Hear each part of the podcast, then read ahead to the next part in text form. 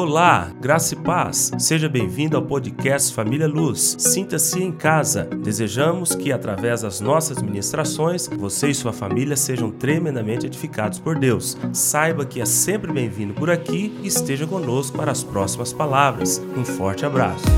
O tema desta palavra é exatamente isso. Partiu, pois, Abrão. Então, nós estamos dentro dessa série e essa série nós falamos é, no primeiro passo, estamos usando Abraão como sendo o personagem é, com maior força de exemplo a respeito daquilo que nós gostaríamos de falar no mês de janeiro. E eu estou muito feliz, eu espero que todos os anos nós consigamos fazer isso de dar continuidade à palavra que nós desafiamos a igreja na virada do ano e sempre trazendo quais os procedimentos para que aquela palavra não se perca no meio das emoções, para que aquela, aquelas decisões fiquem esquecidas simplesmente por um lapso de 24 horas. A pessoa fala: Não, mas isso foi o ano passado. Gente, mas hoje é primeiro, tem 24 horas isso. E a pessoa, não, esqueci tudo. Não, nós não queremos isso mais. Nós queremos trazer para as pessoas as observações importantes, passos que ela pode dar nessa nova empreitada, das decisões que possa ela ter tido na virada do ano. Então nós falamos no mês de dezembro sobre recomeços. Eu gostei demais dessa série.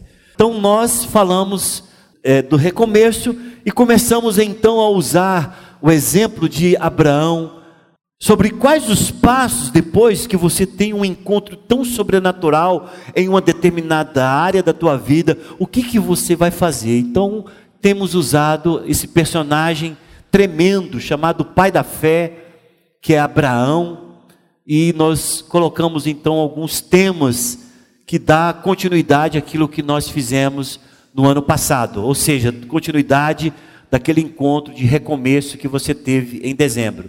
Então falamos sobre o primeiro passo que sai e vai. Falamos sobre isso. Falamos sobre o segundo passo que é a consciência do que eu sou agora. Né? Foi isso que nós falamos domingo passado. O que, que você é? Toma postura, toma posição, joga esse potencial para fora, se identifique, mostre nas expressões quem você é depois desse recomeço. E hoje nós vamos falar sobre o terceiro passo, que é atitude prática.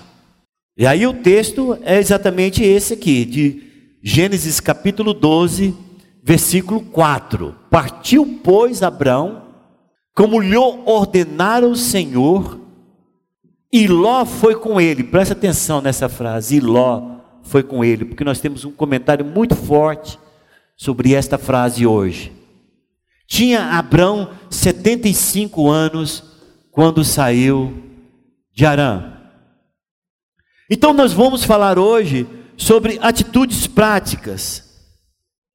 Quais as atitudes práticas você terá que tomar? Quais as atitudes? Você teve um reencontro? Você teve um recomeço? Você teve uma área em que você teve que tomar atitudes com relação a ela? Foi algo não somente no natural, foi espiritual.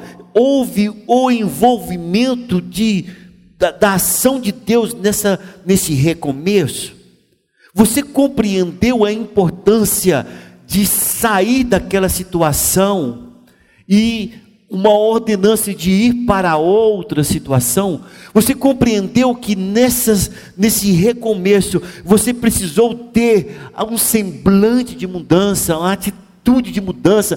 As pessoas olhou para você e viu que algo mudou naquilo que você era e naquilo que eles estão percebendo é. Agora, qual é a atitude prática que você tem que tomar para que efetivamente se concretize aquilo que você chorou, labutou, clamou, teve dores de parto para decidir e decidiu. Qual é a atitude prática que você precisa de tomar? Será que é a partir do momento em que tudo isso foi colocado no teu coração, é de você deixar de chegar atrasado? Já viu aquelas pessoas que, meu Deus, nós temos alguns líderes nessa igreja que eu, eu, eu olho para o céu e eu não quero ver ele chegar atrasado, eu olho para o céu e falo, graças a Deus os anjos do Senhor estavam aqui, desde o horário marcado. Sabe por quê? Porque tem gente que fez do atraso o seu modus operandi. Gente, se a pessoa costuma chegar 15 minutos atrasado em tudo, por que, que ela não começa a aprontar 15 minutos antes? É tão prático, isso é tão lógico. Olha, tem, tem gente que só bate, você pode marcar no relógio. É 8 horas, 8 e 15 está chegando. 8 e 15 está chegando. Não chega a 8, parece que chegar a 8 será uma afronta para ele. Se ele chegar a 8 horas, é uma afronta.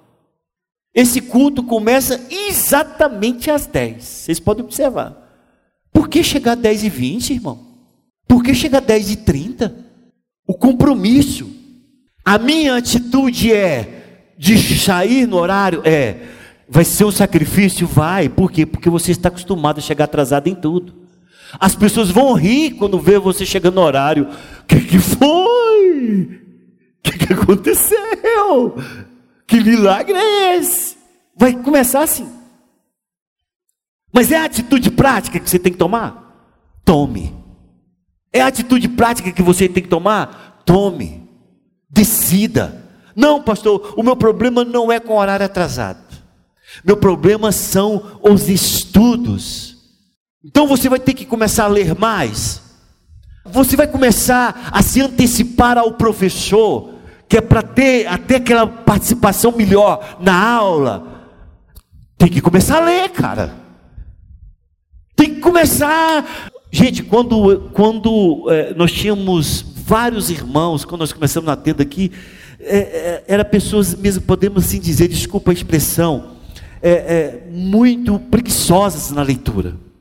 Foi a época que nós ensinamos a, os irmãos a ler a Bíblia andando. Sabe por quê? Porque eu fiz clube de leitura. No segundo versículo, o pessoal já estava dormindo. Eu falava, mas que, que é isso? Pastor, eu não sei, é só começar a ler a Bíblia, eu durmo. Foi a época em que nós começamos e ensinamos irmãos a fazer a devocional andando, a ler a Bíblia andando, e isso ficou, vocês podem observar, a gente vai orar aqui no culto de, no nossos, no nossos jejum, ninguém ora parado. E vem desse costume de orar andando para não dormir, para não cochilar, para não extraviar pensamento.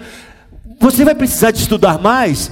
Que atitude prática você precisa tomar para a mudança naquilo que você teve o recomeço na sua vida? Não, não é nada de leitura, não é nada de chegar atrasado, graças a Deus tudo isso é bom. O meu problema é a bola. O que, que é bola, irmão? Olha, nós tivemos caso nessa igreja aqui de quase separação, em que a esposa falou, eu ou a bola? O esposo falou, a bola. Falou. Foi três meses de crise.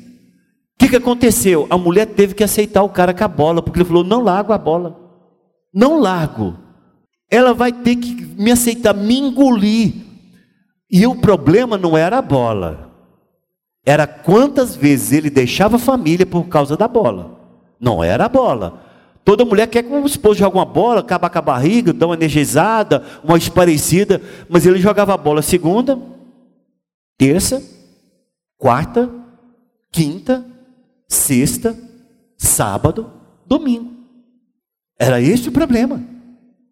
Então, qual é, é, o problema lá no seu casamento, irmão? O que que você definitivamente vai ter que tomar uma atitude prática para se desviar das crises que vem acumulando ao longo dos anos? Qual é a atitude prática? Qual é a atitude prática? Olha, pastor, a minha atitude prática é deixar de encher o saco do meu marido por causa do tênis dele. Tem quantos anos de casado você tem, minha irmã? 20. Tem 20 anos que ele coloca o tênis lá. Por que, que você não aceita, meu Deus? Será que esse cara vai mudar? Um tênis que você pode pegar, ah, mas é muito desaforo. Qual é a atitude prática, ou que a esposa, ou que o esposo vai ter que decidir para acabar com essas brigas tão bestas? Meus irmãos, e sabe por que, que muitos casamentos desfazem? Eu vou explicar para vocês. A coisa é tão, é tão rasteira as crises são tão bestas, as, as, as infantilidades são tão grandes, que eles não têm coragem de discutir aquele tema sentado à frente de um pastor, porque eles sabem que os dois vão passar vergonha. Mas acontece que não resolvem, e sabe o que acontece? Termina o casamento. Você pensa, pastor, isso que o senhor está fazendo, é, é, o senhor está história, não, irmãos, eu trabalho com casais há mais de 30 anos. Eu sei do que eu estou falando.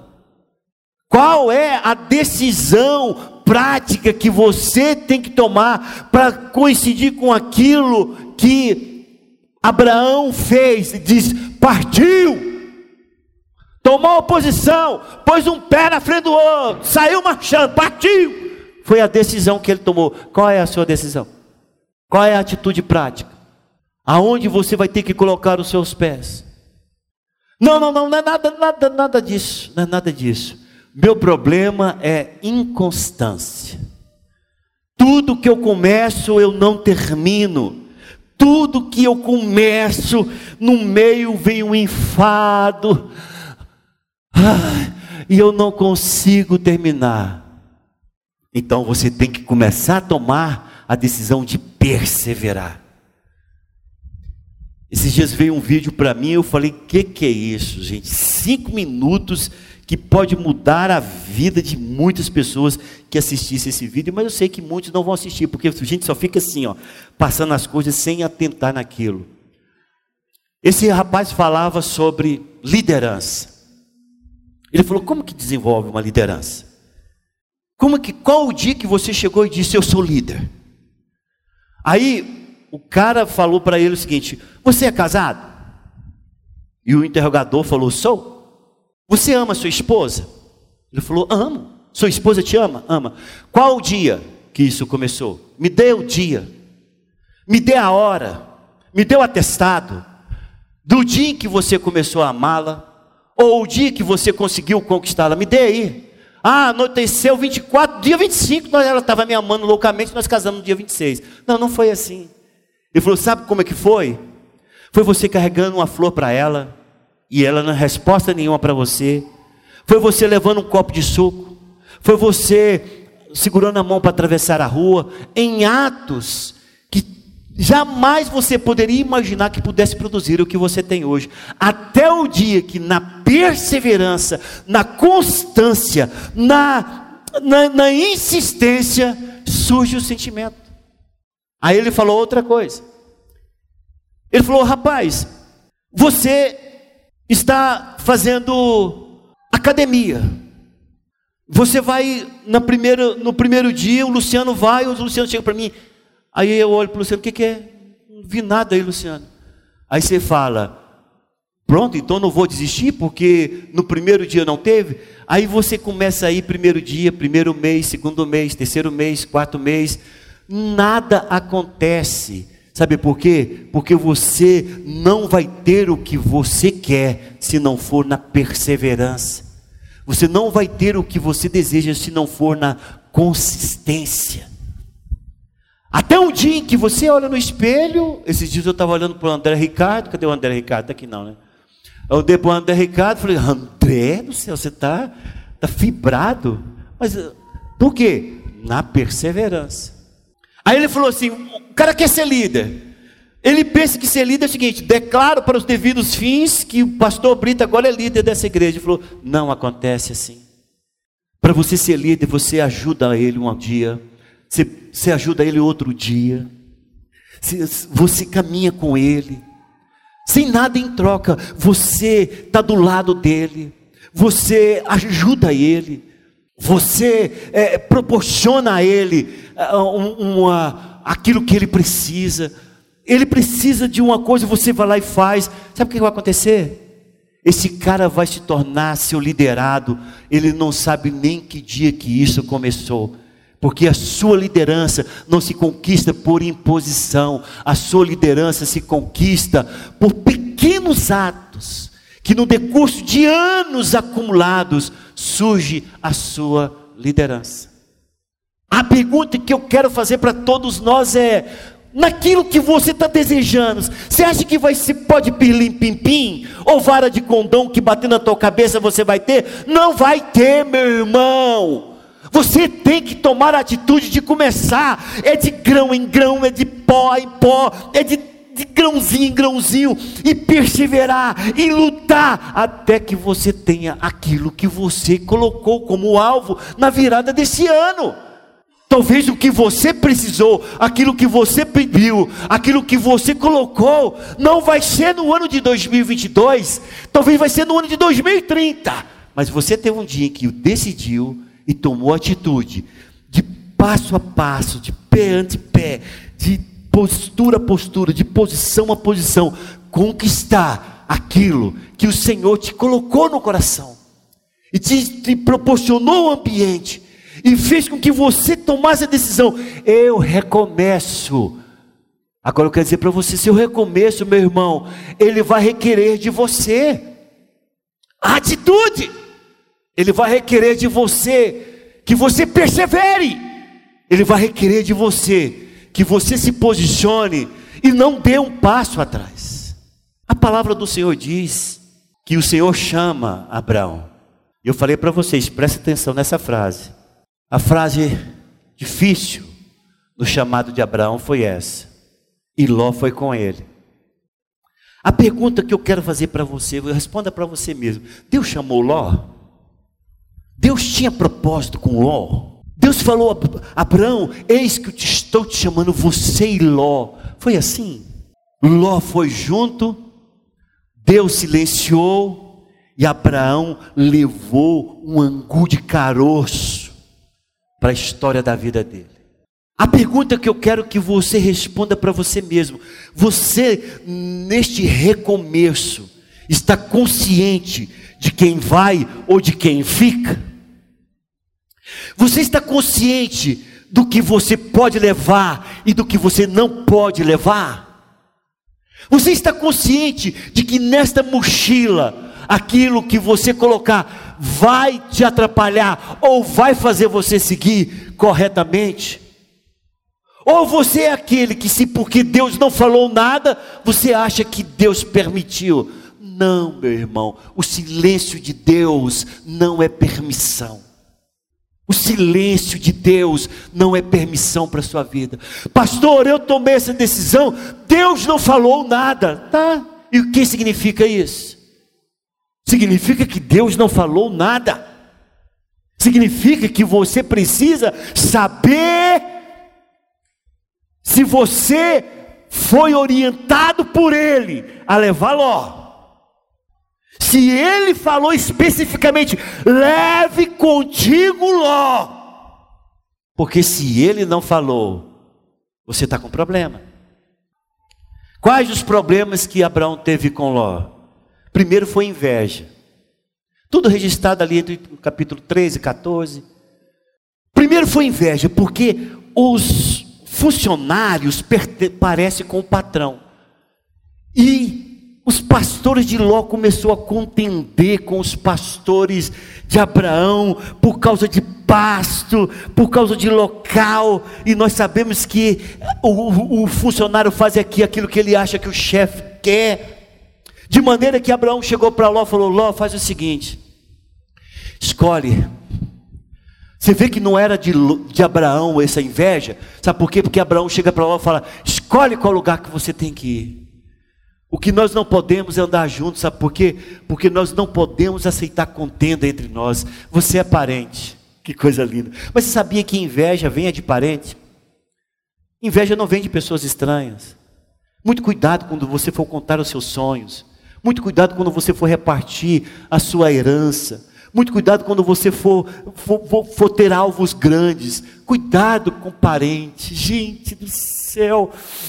Parente parece que nessas horas se torna um olho do inferno nas suas coisas. Cuidado. Pastor do céu, estou falando isso contra meus parentes. Não, irmão, não é contra, não. Ele é vítima tanto quanto você. A pessoa que sente inveja da outra, ele é vítima tanto quanto com o invejado. Ele, sem perceber, ele deu abertura. E o diabo vem com inveja. Por que, que você não tem isso? Por que, que ele é mais privilegiado que você? Por que, que você não teve essa sorte? E o olho vai crescendo e a pessoa vai ficando com inveja, com raiva do outro, porque ele teve. Os dois são vítimas. Cuidado. Ele enfrentou inveja, ele enfrentou egoísmo. Pastor, como que o senhor percebe o egoísmo de Jó? Ele escolheu do terreno. Ló, né, tão parecido. Ló poderia falar, Abraão, você é mais velho, não é não? Escolhe aí, mano, pelo amor de Deus. Não foi você que veio comigo, foi eu que vim com você, cara. Onde você escolher para mim tá bom. Não. Quando Abraão falou isso, ele olhou para as campinas, para o lado de Sodoma e Gomorra, parecia lá diz, parecia o jardim de Deus. O que, que ele fez? Abraão é para você? Não, negativo. Isso é meu. Isso é meu. É para lá que eu vou. Então você vê que o cara enfrentou, com, com ele enfrenta inveja, ele enfrenta egoísmo, ele enfrenta barreira espiritual. Vocês vão ver daqui um pouquinho, eu vou mostrar para vocês. Esse aqui é um tópico que eu não vou passar por ele. Ele enfrenta guerra.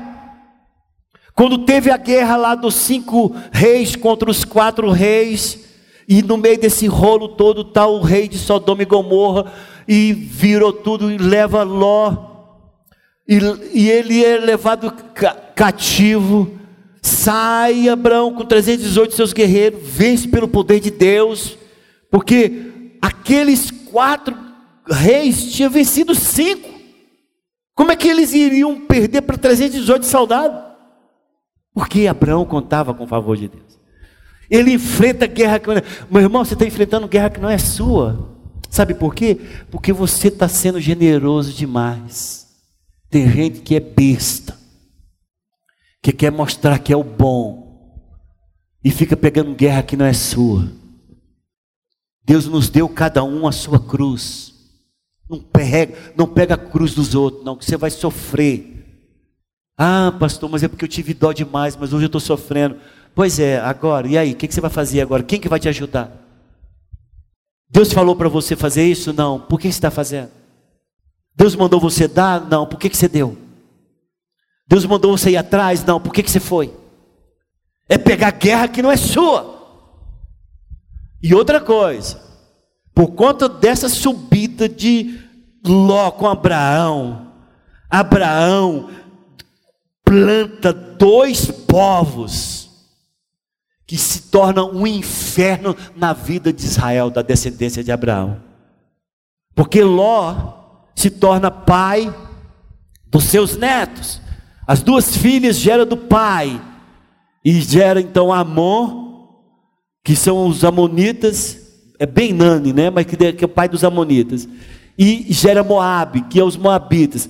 Depois de Abraão, essas duas nações se, se tornam o, o espinho na carne do povo de Israel.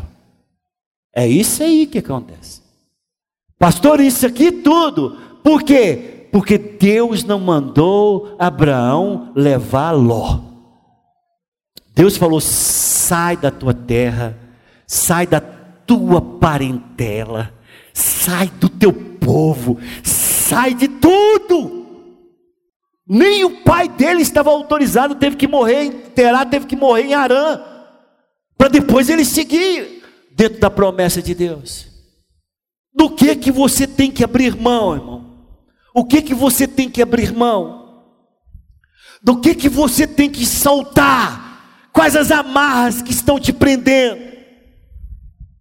Gênesis capítulo 13, versículo 14. Disse o Senhor a Abraão depois que Ló se separou dele. O silêncio de Deus veio desde o momento em que ele pega Ló até o momento em que ele se separa de Ló. Disse Deus, a Abraão. Quando?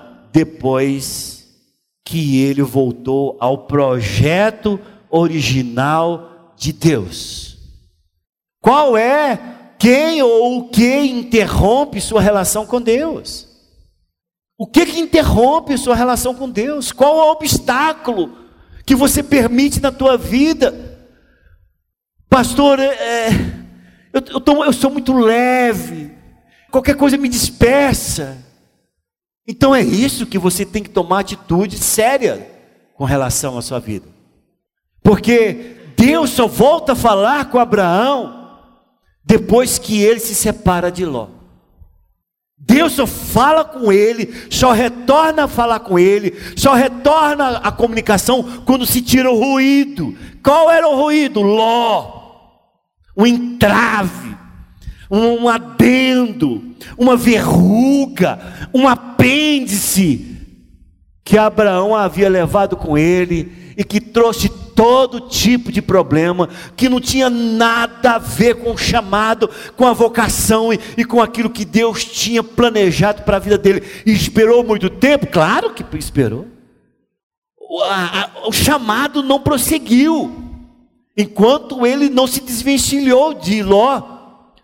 Precisou de circunstâncias, precisou de tempo, precisou de muito gado, precisou de muita contenda, precisou de muita coisa até que ele se separasse de Ló.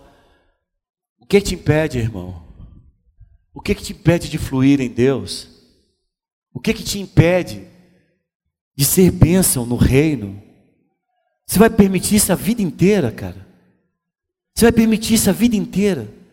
Você vai envelhecer, vai passar isso para os seus netos, para os seus bisnetos, esse tipo de comportamento, essas atitudes sua, essa procrastinação, esse, essa conivência, essa, essa complacência, com as coisas que te impedem de fluir em Deus a vida inteira. Esse trem vai, vai durar a vida inteira. Você sempre vai ser esse crente mela-mela. Ou você vai decidir um dia responder positivamente e transmitir para toda a tua descendência o favor, a bênção, a glória e o poder de Deus que foi colocado em sua vida. E aí? Aconteceu algo no, na quando o povo estava saindo do Egito. Curioso, só vou ficar aqui por isso, porque o nosso tempo não vai dar. Ou começou então a libertação. O povo estava no, no Egito há muitos anos, Deus mandou Moisés, jogou todas as pragas, por último a morte dos primogênitos, e aí eles escorraçam quase o povo de Israel. A promessa de Deus era para libertar o povo de Israel. Escuta o que eu estou te dizendo. A promessa de Deus era para libertar o povo de Israel. Mas nós sabemos que as comadres, os compadres que surgiram lá na época, fez com que, em Êxodo capítulo 12, versículo 38, na saída, subiu com eles um misto de gente. Não era o povo de Israel. Qual era a posição do, de Moisés? Tá, vamos imaginar, saiu, chegasse lá perto do Mar Vermelho, é, eu sou engenheiro de obra pronta aqui, tá ok? Desculpa falar desse jeito. Depois que passa, né? É fácil. Mas a postura dele falou: peraí, quem? Quem é esse povo aí? Essa bandeira eu não conheço. É, Moisés tinha que ter feito isso. Essa bandeira eu não conheço. Pode voltar. Essa libertação não é para vocês. Nós não aceitamos vocês no meio do povo de Israel. Mas sabe o que aconteceu? A complacência, a conivência, o amor de vizinhos, o, o compadrismo, não sei se existe essa palavra, fez com que eles permitissem um misto de gente. Sabe o que esse misto de gente faz no povo de Israel? Você vai ver lá em Números capítulo 11, versículo 4. E o populacho que estava no meio deles veio a ter grande desejo das comidas dos egípcios. Foi boa influência? Negativo. Não foi boa influência. Eu, quero trazer isso aqui para você. São exemplos. Eu quero mostrar para você o seguinte: quando você tem um recomeço em uma área, em que a ordem é para sair da antiga situação, sai e vai para uma nova posição. Você tem que compreender que esse negócio tem que te afetar tanto que as pessoas, ao olhar para você, sem ainda você ter dado nenhum passo, as pessoas têm que olhar para você e falar: o que mudou? Está diferente. Eu estou te notando que você é diferente. Só no fato de você ter a consciência de ter que sair de um determinado lugar e obedecer à voz do Espírito que está te mandando para outro lugar, as pessoas ao te encontrarem, sem mesmo ter dado o único passo, vão olhar para o Helder e falar: o que, que mudou? O que, que aconteceu com você hoje? Hoje você está diferente. Para depois disso, você efetivamente partir. Mas quando você for partir, o que, que você vai levar? Que atitude você vai ter que abrir mão? Quem que você vai deixar para trás? Quais os problemas que você carregou a vida inteira que você tem que dar um basta e dizer: não vai comigo nesta jornada. Não é com vocês, é comigo. A promessa não tem adendo, a promessa não tem primo, a promessa só tem para mim. Qual é a atitude? Qual é o comportamento? Porque se você for conivente com as pessoas que querem ser papagaio de pirata, né, que os pessoal fala, que ser companheiro, companheiro, você está levando a sua dor de cabeça. Você está levando a sua derrota. Você está levando aquele que vai te passar a perna. Você está levando aquele que vai te puxar o tapete. Por quê? Porque na sua chamada não tinha os tais que você está envolvido com eles agora. Eu sou uma pessoa que ninguém me procura mais para perguntar sobre sociedade. Sabe por quê? Porque eu, ele vai ouvir. Eu falo, foi com você? Deus te deu a visão? É você que tem essa visão? É você que tem tudo isso? É você que tem expertise? É. Cara, para quê? Você vai colocar quem? Só para que se você fracassar, você culpar alguém? Se você tiver sucesso, tenha sozinho. Depois de rico, ajuda. Depois de ter vitória, ajuda. Mas não põe na tua jornada, não põe na tua caminhada, não põe nos seus passos práticos, vai te atrapalhar, vai te amedrontar, vai colocar dúvida, vai te encher de incredulidade. Se é invejoso, aqueles mascarados, vai falar mil e uma coisa. Você não vai ter o sucesso que sozinho você poderia ter. Então, quando nós olhamos esse populacho que contaminava a, o povo, que contaminava o ânimo do povo, que chegou um momento em que todo mundo queria voltar para o Egito, você pergunta, gente, aonde que surgiu essa onda do inferno no peito do povo de Israel? Está lá, está lá. Foi um populacho que foi com ele, um misto de gente, que não deveriam ter saído juntos. Eu quero dizer para você, você está num momento especial da sua vida.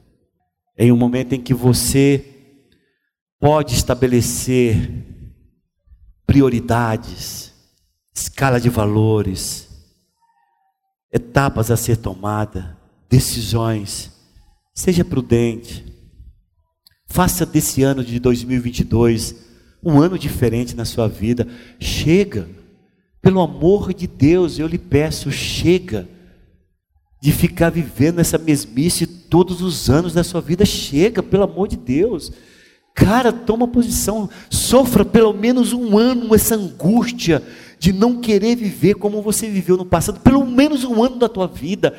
Se deu lute com todas as suas forças para você falar: eu vou viver um ano diferente na minha vida, pelo menos uma vez. Que é para você não olhar depois de velho, acabado, todo esmulambado, você não olhar e falar, não, eu não tentei. É horrível isso. Mas eu digo para você que você nunca será um velho, esfarrapado, maltrapilho, se você tomar decisões ano após ano de mudanças que muda o seu referencial, o seu foco e o seu propósito. Nunca, nunca vai ter, você nunca vai ter arrependimento. Nunca. Eu falo para você com certeza. E é isso que o Senhor deseja para a vida de cada um de nós que estamos neste lugar, nessa manhã. Posso ver amém?